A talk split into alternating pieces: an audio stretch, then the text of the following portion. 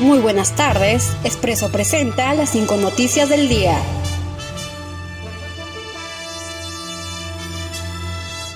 El oxígeno es declarado como elemento de interés nacional. Walter Martos, ministro de Defensa, informó que el oxígeno requerido para el tratamiento de pacientes con COVID-19 será declarado como elemento de interés nacional para la lucha contra la pandemia del coronavirus. Según indicó la norma sobre la materia aprobada por el Consejo de Ministros, saldrá hoy y permitirá la toma del mando de una serie de medidas a favor de los pacientes con el COVID-19. Su salud investiga clínicas por cobros de pruebas moleculares de COVID-19.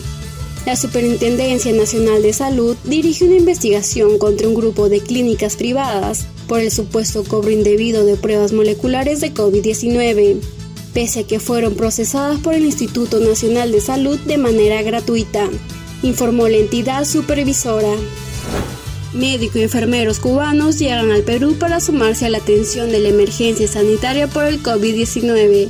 El último miércoles por la noche arribó un vuelo de la Fuerza Aérea del Perú con un grupo médico de 84 cubanos y 14 ciudadanos peruanos repatriados, según informó la Superintendencia Nacional de Migraciones. Aquellos profesionales de la salud se sumarán a la atención de la emergencia por el COVID-19 en centros de salud de regiones más afectados.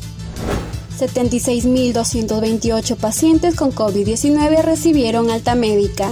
Según último reporte del Ministerio de Salud, en las últimas 24 horas se registró un total de 3.909 pacientes quienes recibieron el alta, entre los recuperados están bebés con trastornos genéticos hasta adultos mayores con más de 90 años.